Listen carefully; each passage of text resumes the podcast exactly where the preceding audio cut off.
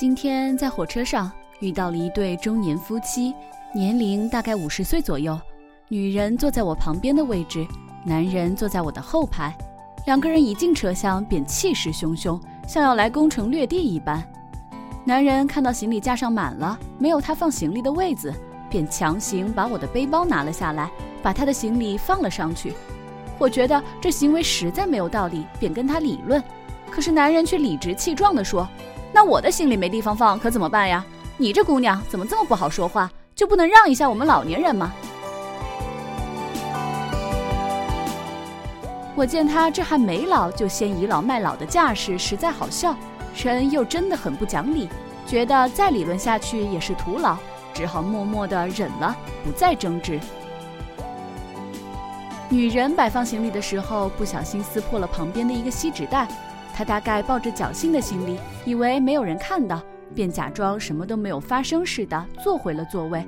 可是后排的一个男生跳了起来，对女人喊道：“你把我的袋子拽坏了，当没看见吗？大过年的，能不能消停点？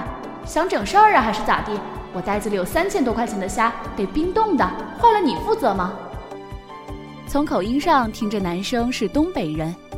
我以为这对夫妻会继续不讲理下去，可没想到他们的态度竟然突然间软了，满脸堆笑的连声说对不起。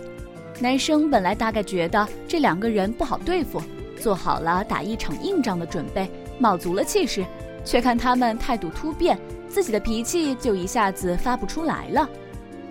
女人说要给男生换袋子，甚至打电话让自己的朋友买一个送到车站。男人又喊来了列车长。让列车长帮忙想办法。东北男生见两个人这么殷勤，大概也不好意思再难为他们，最后让列车长找来胶带，自己把袋子粘好了，这事儿就算解决了。而这对夫妻似乎还是觉得过意不去，热情地跟男生打招呼、拉家常，甚至把包里的小吃拿出来给他。男生紧绷的脸也柔和了。后来三个人竟然热络地聊了一路。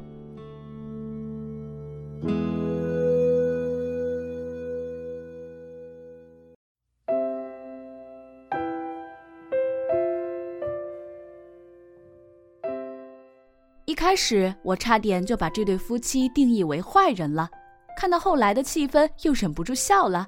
其实世上的许多人都是这样不好不坏的人，当你不小心的时候，他们会占你的便宜；而当你跟他有了交情，他又可能为你付出。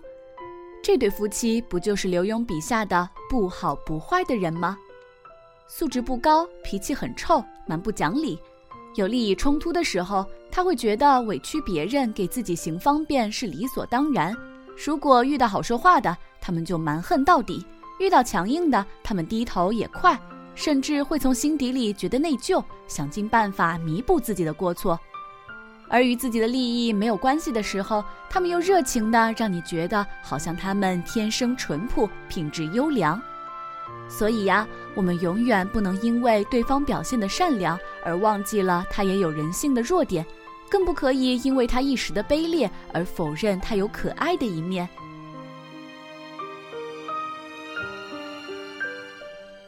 到了北京，下火车的时候，男人临走时又跟男生道歉：“兄弟，真是对不住啊，弄坏了你的袋子。”而那个男生早就已经没有了脾气，同样微笑的礼貌回应。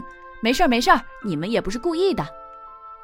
每个人都是人，都有着人性的贪婪、自私与温情。他们有讨人厌的一面，却也还是有可爱的一面。到底还是那句话呀，人没有坏的，只是脾气不同罢了。不过这些自私、贪婪的脾性，我还是祈祷能够尽量少一点。毕竟讨人厌总归是一件不好的事情。